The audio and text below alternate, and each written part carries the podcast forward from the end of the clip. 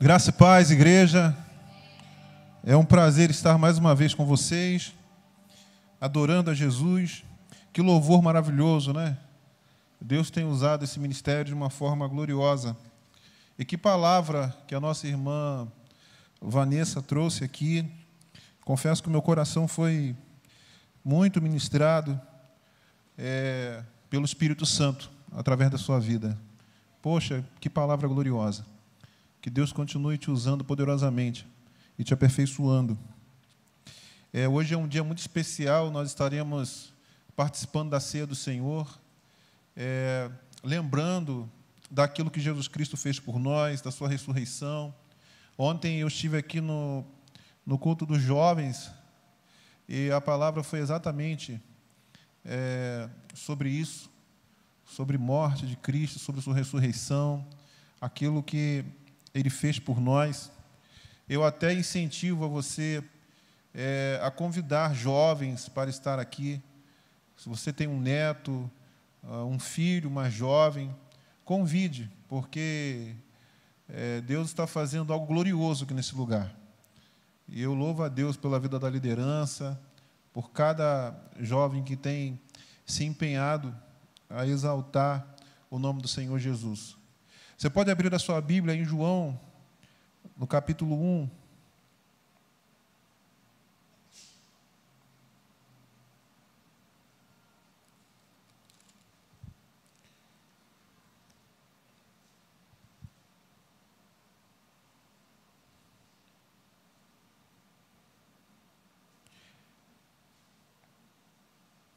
O verso 14 diz assim: e o Verbo se fez carne e habitou entre nós, cheio de graça e de verdade. E vimos a sua glória como do unigênito do Pai. João testemunha a respeito dele e exclama: Este é o de quem eu disse: O que vem depois de mim. Contudo, a primazia porquanto já existia antes de mim. Porque todos nós temos recebido da sua plenitude e graça sobre graça. Porque a lei foi dada por intermédio de Moisés. A graça e a verdade vieram por meio de Jesus Cristo.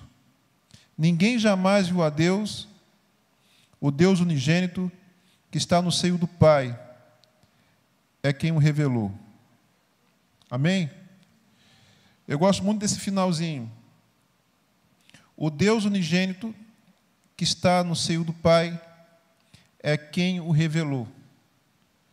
Ele trouxe a expressão exata da glória de Deus para nós. Ele nos mostra o Pai. Hebreus, no capítulo 1, também fala sobre isso, que ele é o resplendor da glória de Deus, a expressão exata do seu ser. E hoje eu senti o desejo no meu coração de estar falando sobre, sobre esse texto, porque foi assim uma palavra que marcou a minha vida lá atrás, anos e anos lá atrás. É, se eu não me engano, aí 16 anos, quando eu fui ministrado pela primeira vez acerca desse texto, e o meu coração queimou por Jesus. Eu quero fazer o seguinte: é, ler de trás para frente, pelo menos aqui esse primeiro versículo.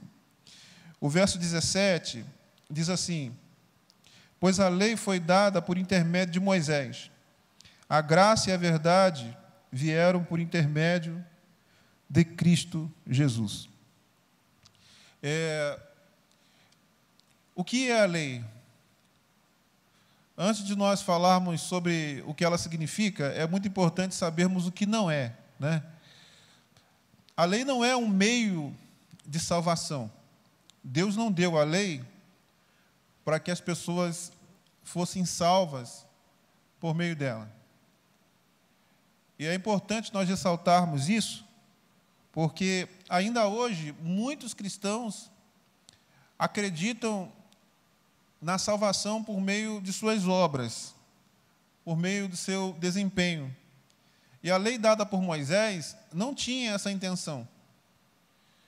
A lei veio para mostrar o caráter de Deus, a plenitude de Deus, a sua grandeza, a sua santidade. A lei veio para mostrar o homem o quão distante ele estava da santidade de Deus, ou o quão distante nós estamos da santidade de Deus. A lei veio para que nós pudéssemos entender que de nós mesmos nada podemos fazer. Quando a, a lei é apresentada ao homem, e o homem consegue perceber o que ela contém, logo chega à conclusão que não há como nós vivermos debaixo dela e agradarmos a Deus. Isso faz com que nós corramos para o nosso Salvador. Eu, eu gosto muito de um exemplo é, que eu trago para a minha vida, para o meu relacionamento com o meu filho. Eu não quero que o meu filho se relacione comigo com base em seu desempenho. Não quero. O homem, entendendo que a lei veio para salvar, passou a viver com base no seu desempenho. Eu não falo somente da lei mosaica, não, da lei dada por Moisés. Mas, por exemplo, Caim matou Abel por conta do seu desempenho, que não foi semelhante ao do seu irmão. A lei gera isso nas pessoas. Eu posso ir, ir lá atrás, em Adão. Quando Adão pecou contra Deus, e ele é, percebeu que havia afligido o conselho de Deus, o que ele fez? Se escondeu quando Deus o chamou. Porque percebeu que o seu desempenho havia desagradado a Deus. E ele se esconde. Então, o viver debaixo da lei faz com que estejamos em todo o tempo nos escondendo, ou tentando nos esconder do Senhor, porque vivemos com base no nosso desempenho. Isso é terrível, terrível, porque nós trazemos isso para todas as esferas da nossa vida. Começamos a, a entender que a nossa identidade está naquilo que nós fazemos, está em nosso desempenho.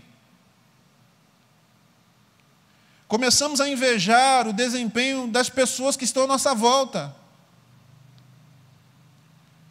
Como é triste viver para provar às pessoas o que temos, o que somos. E a mentalidade da lei traz isso. Ela traz isso. Só que a, a lei de Deus é santa. O apóstolo Paulo fala sobre isso em, em Romanos 7, 12, que a lei do Senhor é santa. Nós, seres humanos, que não temos capacidade de cumpri-la. Pelo contrário, nós falhamos constantemente em nossa missão Falhamos constantemente em relação ao propósito de Deus para a nossa existência. Você quer ver um exemplo? Sabemos que todos aqui foram criados para o louvor da glória de Deus. Que tudo em nós foi criado para glorificar a Deus. Mas quantos aqui conseguem viver isso? 100%. Quantos aqui conseguem viver isso? O salmista, lá no Salmo 103, disse assim: Bendiga, ó minha alma, ao Senhor, e tudo que há em mim bendiga o seu santo nome. O que a lei diz para o homem é o seguinte: para estar diante de Deus, vocês precisam viver uma vida 100% justa. É o que a lei diz. Eu vou dar um exemplo que vai ficar ainda mais claro para nós. Se nós quisermos viver debaixo da lei, nós teremos que ser exatamente o que Cristo foi nessa terra. Ele cumpriu toda a lei. Cristo cumpriu toda a lei. Até ser batizado, ele, ele foi. João disse: Poxa, como que eu posso batizar o Senhor? Não, você precisa me batizar para que se cumpra a justiça. Porque ele queria cumprir toda a lei. Então, viver debaixo da lei é, é algo terrível. Terrível. E como eu falei ainda há pouco, eu não quero que meu filho se relacione comigo dessa forma. Com medo de mim o tempo todo. Com receio em tudo que for fazer. Você já reparou que quando nós estamos sob pressão, o nosso desempenho cai de maneira absurda. Cai. Uma coisa é você fazer algo com leveza, você é, fazer aquilo que ama com liberdade, com leveza. Outra coisa é você estar sob pressão. O desempenho não é o mesmo. Agora, quando nós fazemos algo com liberdade, quando sabemos que não há condenação sobre a nossa vida, que nós somos livres, livres da necessidade da aprovação das pessoas, livres da necessidade de sermos em todo tempo aprovados, até mesmo por Deus, nós fluímos. Nós vivemos a vida cristã com leveza. E a lei foi dada por Moisés, né, como eu disse aqui no, no texto. Veio por intermédio dele, por intermédio é, de ordenanças. Tem algo também que, que nós precisamos saber em relação à lei. O diabo usa a lei contra nós. Volto a dizer, a lei é santa, mas aí o diabo diz o seguinte: você falhou. Olha aqui, ó, você está condenado. Olha o que a Bíblia diz. Você falhou nesse princípio. Sabe, a pessoa que falha no seu dízimo, e aí chega alguém e diz assim: o devorador vai pegar tudo que você tem. Você falhou na lei. Isso aí é tentar aprisionar as pessoas com medo.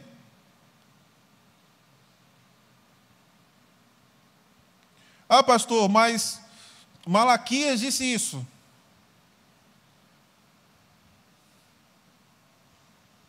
Malaquias está falando para um povo debaixo da lei. Pastor, o dízimo é errado? O dízimo é, é da lei? Não. Até porque o dízimo veio antes da lei mosaica. Abraão já, já falava sobre dízimo, o pai da fé. Agora, eu não posso me relacionar com Deus com base no meu desempenho, com base em minhas obras.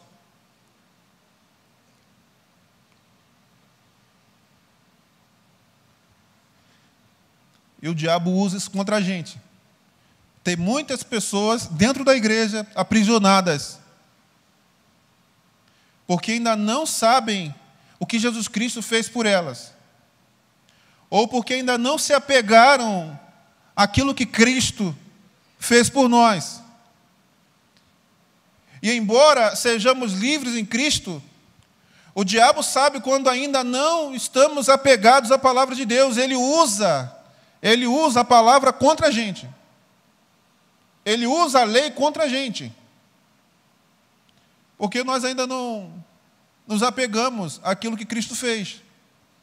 Mas quando o cristão começa a entender que agora ele está em Cristo, que ele não se relaciona com Deus com base no seu desempenho, que ele não é aceito por Deus por causa das suas boas obras, ele é liberto. Ele é livre. Então não deixe Satanás colocar peso no teu coração. Não deixe os doutores da lei colocarem peso sobre vocês. A igreja não pode estar aqui aprisionada por um discurso. Pastores não são donos de pessoas. O nosso papel não é manipular pessoas. O nosso papel não é fazer com que as pessoas fiquem presas às nossas palavras. O nosso papel é ministrar a nova aliança. É mostrar que Cristo é a cabeça da igreja, que nós somos seu corpo, que não estamos mais debaixo da lei, mas debaixo da graça. Que agora nós somos salvos em Cristo Jesus isso não vem de nós, isso é um dom de Deus. Moisés não pode estar aqui no púlpito. Me perdoe se o teu nome é Moisés. Eu não estou falando de você. Eu estou falando daquele que trouxe a antiga aliança. Nós não podemos viver com base nesse Antigo Testamento.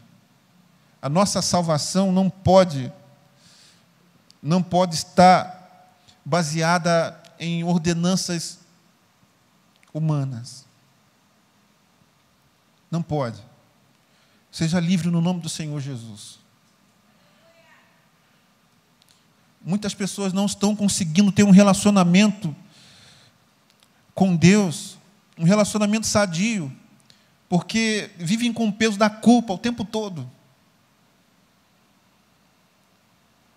Porque a verdade é que a gente não consegue atingir o nível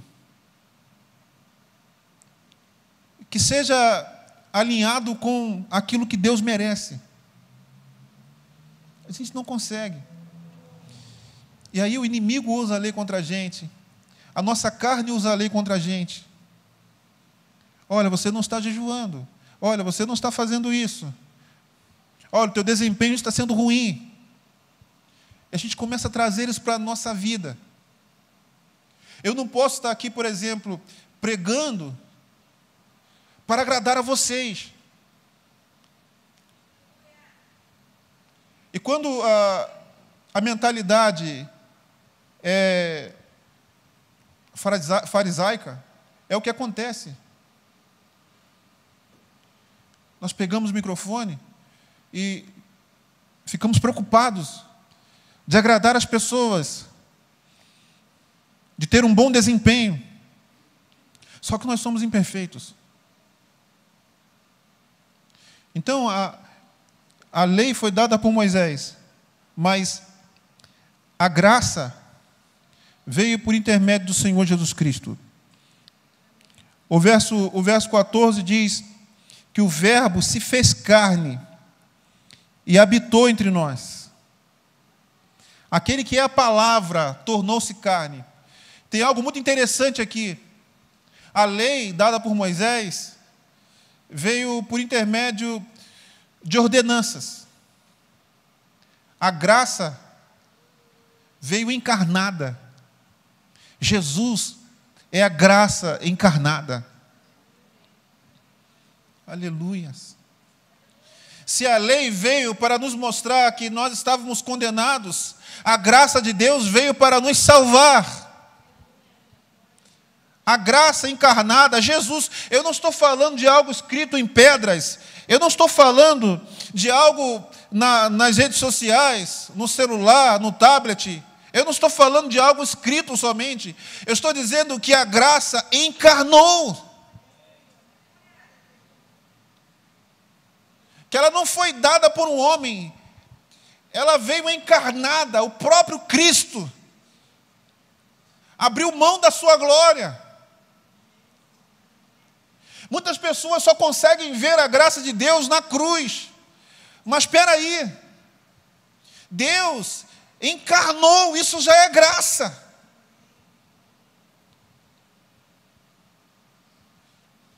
Só o fato dele ter vindo e assumido um corpo como o nosso, ele era Deus.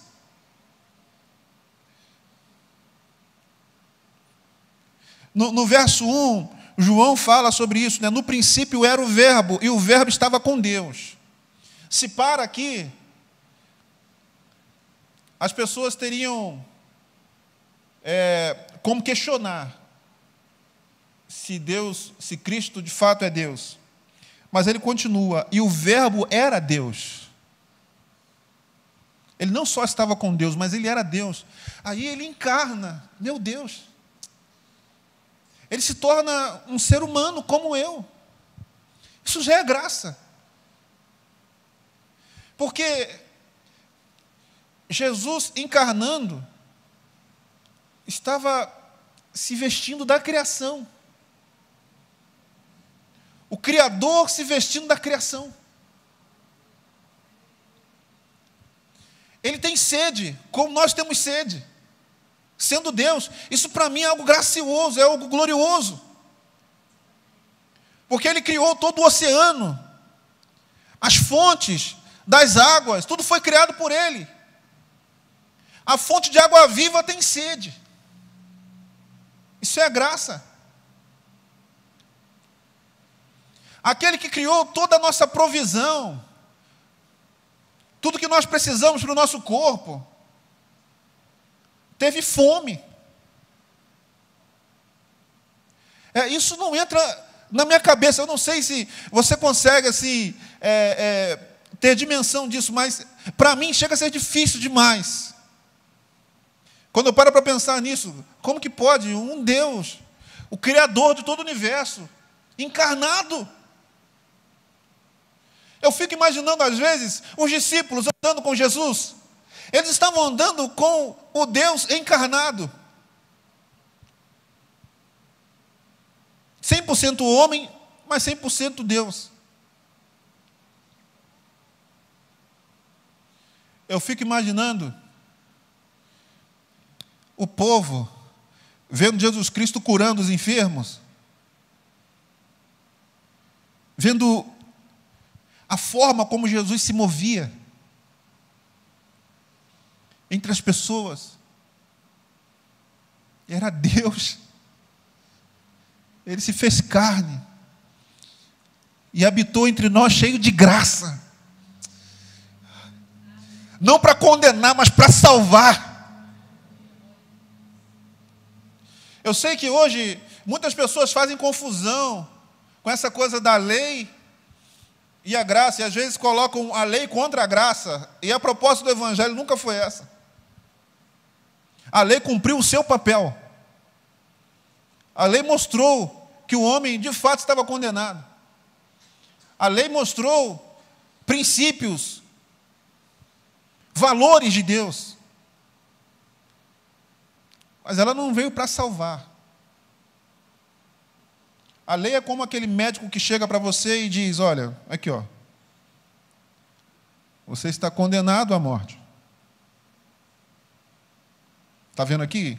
Está condenado. Você tem isso, isso, isso, isso. E te dá o laudo. Pronto. A lei faz isso. Eu não posso fazer nada.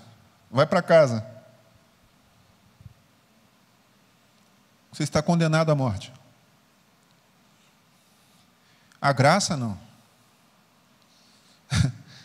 A graça vem nos salvar. A graça encarnada vem nos salvar.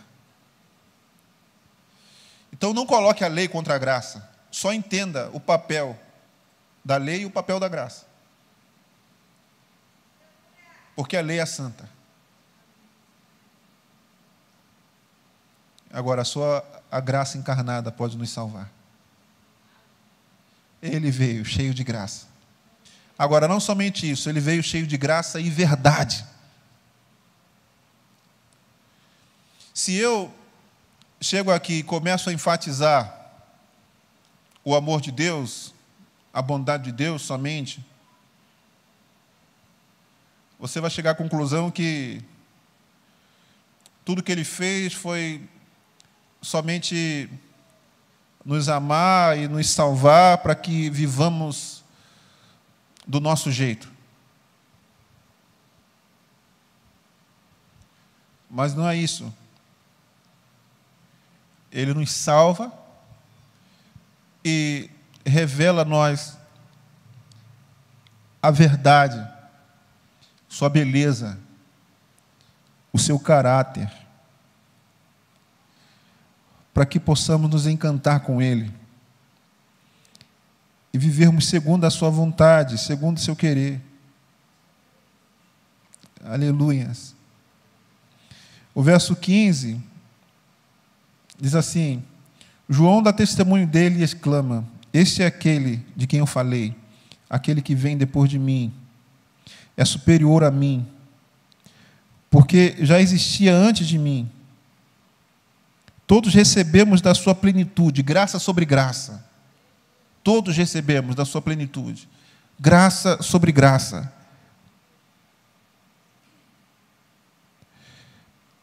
Quando João disse assim: Olha, nós vimos a sua glória como a glória do unigênito do Pai, ele estava dizendo: Olha, nele, nós de fato enxergamos aquilo que nenhum outro homem poderia manifestar. Ele realmente era o Filho de Deus. Ele é superior a mim, porque ele veio antes de mim. João estava dizendo: Nós vimos a beleza dele, nós vimos a sua santidade. É, Durante, durante muito tempo eu, eu enxerguei a santidade de Deus como algo pesado, como algo é, que só trazia medo. Mas tem um, um homem que me influenciou muito, chamado Jonathan Edwards. E ele falava muito sobre a beleza de Deus. E a santidade de Deus é a sua beleza, é a sua verdade. A santidade de Deus tem a ver com a forma como ele tratava as pessoas em Cristo. Tem a ver com o seu amor. Tem a ver com a sua maneira de, de ser amigo. A santidade de Deus, a verdade de Deus, tem a ver com a sua forma de enxergar o mundo, o seu anseio por, por igualdade, igualdade social. Jesus alimentou os famintos. Vocês lembram das pessoas ouvindo o seu sermão? E elas iam embora, ser, se internada para comer e ele alimenta. Por que, que essa igreja está é, investindo em pessoas? Por que, que o pastor Oséias e, e toda a igreja se empenham para entregar essa quentinha, para servir pessoas? Porque Jesus Cristo fez isso. Jesus Cristo ajudou pessoas. Ele não veio para condenar, ele veio para ajudar, para levantar, para perdoar, ele não cuidou somente do, do, interior, das emoções, ele, ele cuidou do corpo, ele curou pessoas. Há quem acredite que Deus só está preocupado com o nosso coração, mas Deus, ele tem um cuidado com todo o nosso ser.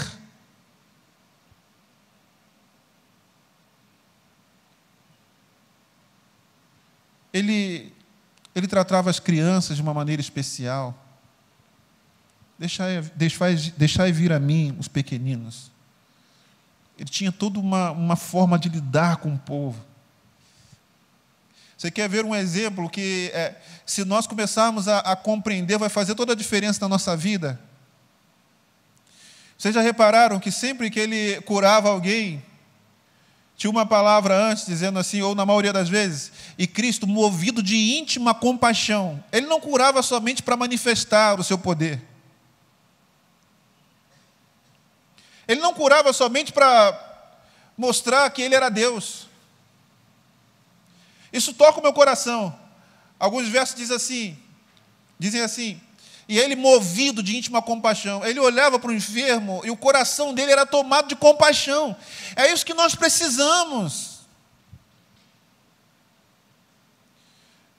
Às vezes eu, eu vejo alguns anúncios dizendo que vai ter um curso de cura, um curso de milagres, mas Isso é algo que a gente não aprende assim. Não é um método. É algo que toma o nosso coração.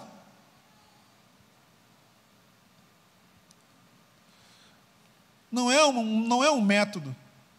Não é aprender a colocar as mãos sobre a cabeça das pessoas. Não é aprender qual é a palavra certa. começa na íntima compaixão. É você ver o cara enfermo, ou ver uma pessoa enferma e o teu coração ser tomado de amor, é, a ponto de você querer orar por ela, clamar por ela. Não é um show, não é show da fé, é compaixão manifestada através de nós, é o coração de Deus revelado através de nós. É você ver a pessoa sem condições de se manter e o seu coração ser movido de íntima compaixão para ajudar essa pessoa, para levantar essa pessoa. Então, quando a Bíblia diz que ele veio cheio de graça e de verdade, é porque não, não, as coisas não param na redenção, não param na nossa salvação. Ele nos mostra uma nova forma de viver ele, ele, ele faz com que os seus discípulos fiquem encantados com ele. Não foi apenas um curso que Jesus deu para os seus discípulos. Jesus caminhou com eles. Jesus permitiu que eles tivessem experiências extraordinárias com eles. E os discípulos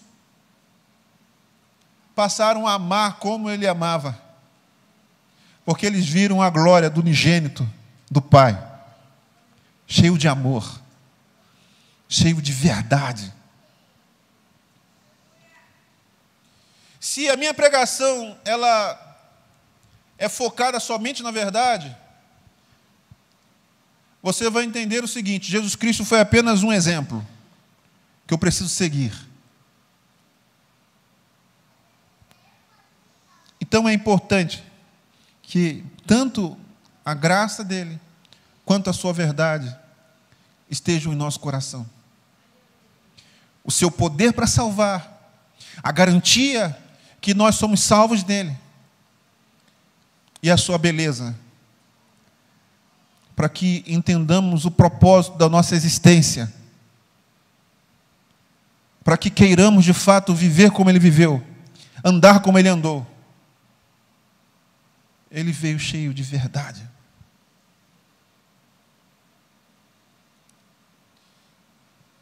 Não é somente graça, é verdade. Graça e verdade. Graça e verdade. Ele revelou a nós amor e beleza. Amor e santidade. Não nesse sentido de peso, não em um sentido de meio de salvação, porque somente pela graça nós somos salvos. Somente pela graça nós somos conduzidos à verdade, ao propósito. Somente pela graça nós somos aceitos por Deus. Isso não vem de nós, isso é um dom. Mas o meu desejo é que meu coração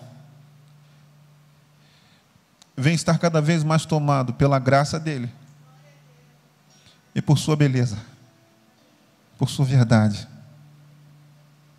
Esse é o meu desejo. Eu não quero ser aquele cristão que apenas bate no peito e diz: Ah, eu sou salva, porque pela graça eu sou salva. Eu quero ser aquele cristão que pôde enxergar a beleza, a verdade revelada em Cristo, o caráter de Deus revelado em Cristo. Quantos aqui gostariam de ser como o nosso Pai? Quantos querem ser como o nosso Pai? Eu quero ser como o papai. O meu filho, esses dias, falou assim: Pai, quando eu crescer, eu quero ser pastor igual o Senhor.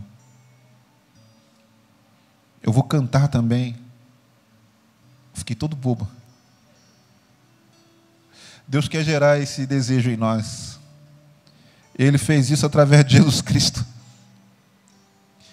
Eu vou enviar meu filho para que eles sejam semelhantes a mim. Para que eles queiram ser como, como eu sou. Nós perdemos isso em Adão, mas em Cristo isso é restaurado. Esse anseio de querer ser como o papai de andar como Cristo andou. Não por obrigação, não por causa da lei, não por medo de ir para o inferno, não para mostrar às pessoas, mas por causa da graça, por causa da verdade vista em Cristo.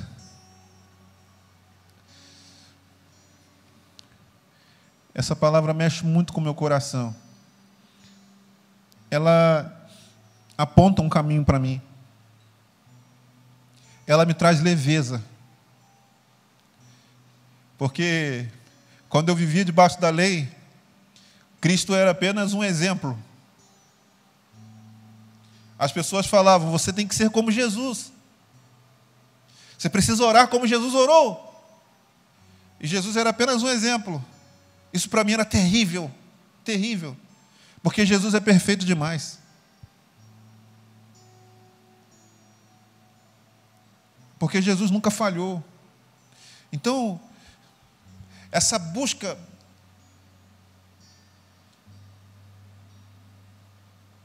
me fazia muito mal. Porque eu enxergava nisso um meio de ser mais amado, sabe? De me sentir melhor com Deus. Se eu orava, era para me sentir melhor. Quando eu, eu queria entregar o meu dízimo, a minha oferta era por medo.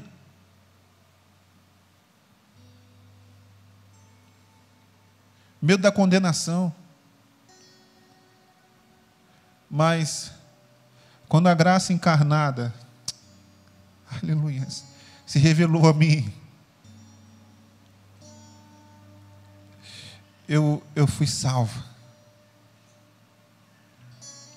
Quando eu vi Jesus Cristo assumindo meu lugar naquela cruz, eu fui tomado de gratidão. Eu entendi que era por mim, era por causa dos meus pecados que ele estava naquele lugar. Isso tomou meu coração de gratidão. Eu me lembro da canção que eu compus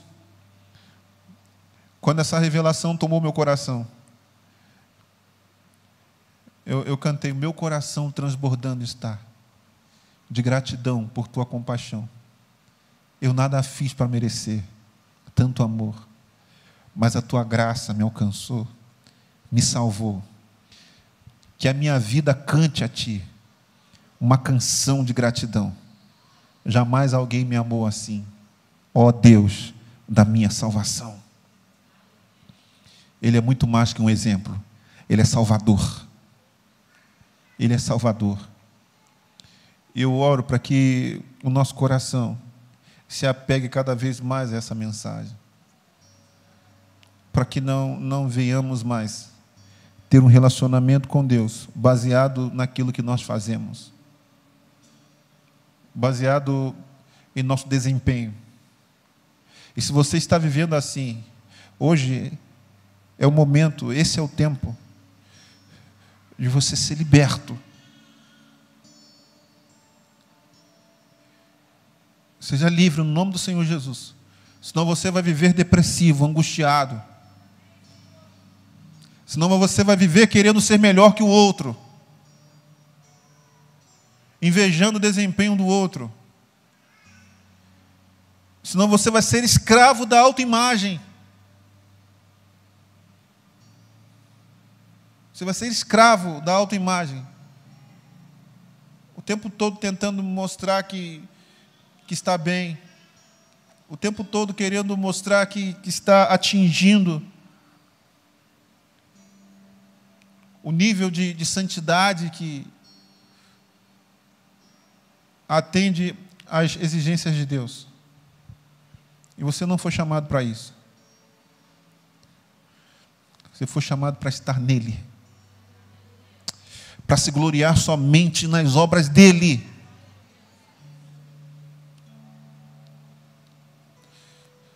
Você foi chamado para ser cada vez mais semelhante a ele.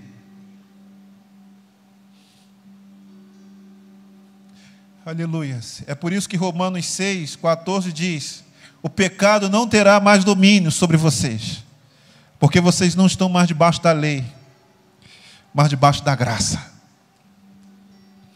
porque a lei não tem poder para nos manter em santidade. Pelo contrário, a lei nos mostra o quanto somos falhos, mas a graça nos salva.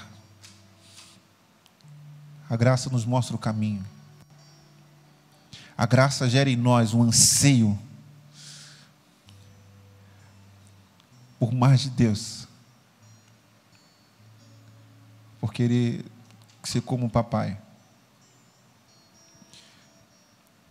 Hoje nós vamos cear. Eu gostaria que você ficasse de pé.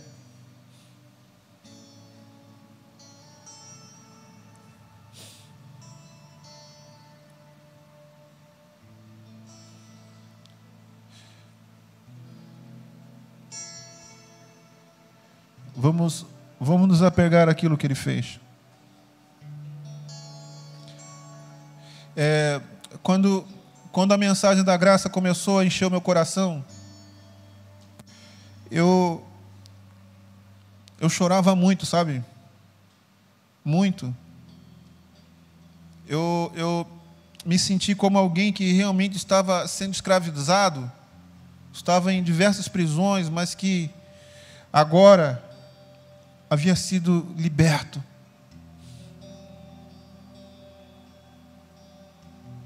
E hoje, eu, eu, confesso a vocês que hoje, quando eu vejo alguém escravizado, meu coração fica apertado.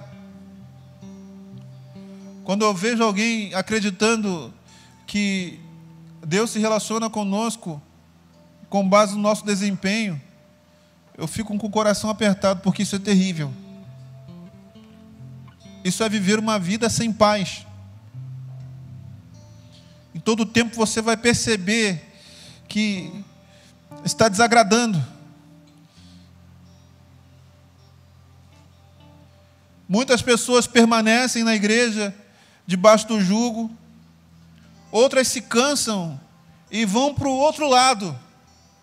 Já que eu não consigo atender às exigências de Deus, eu vou viver do meu jeito.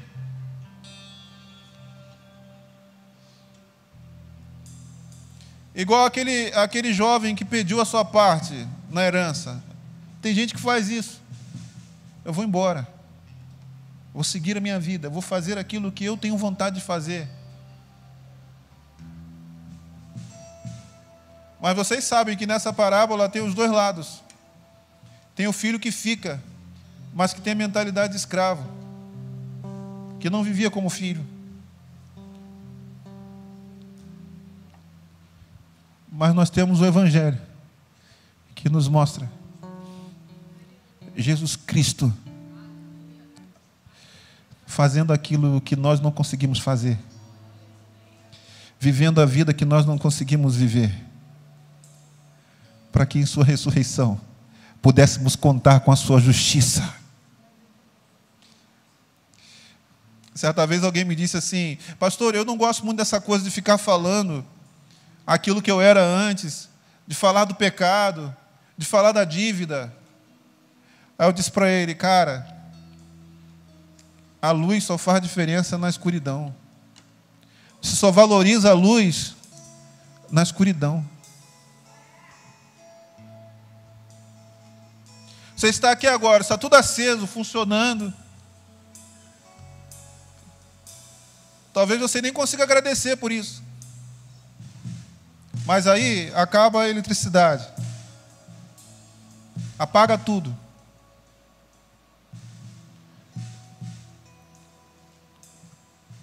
Você fica torcendo para que volte. E quando volta, você celebra. Falei para ele: olha, o Evangelho, antes de nos salvar, nos mostra o quanto nós estamos perdidos sem Jesus. Para que venhamos valorizar.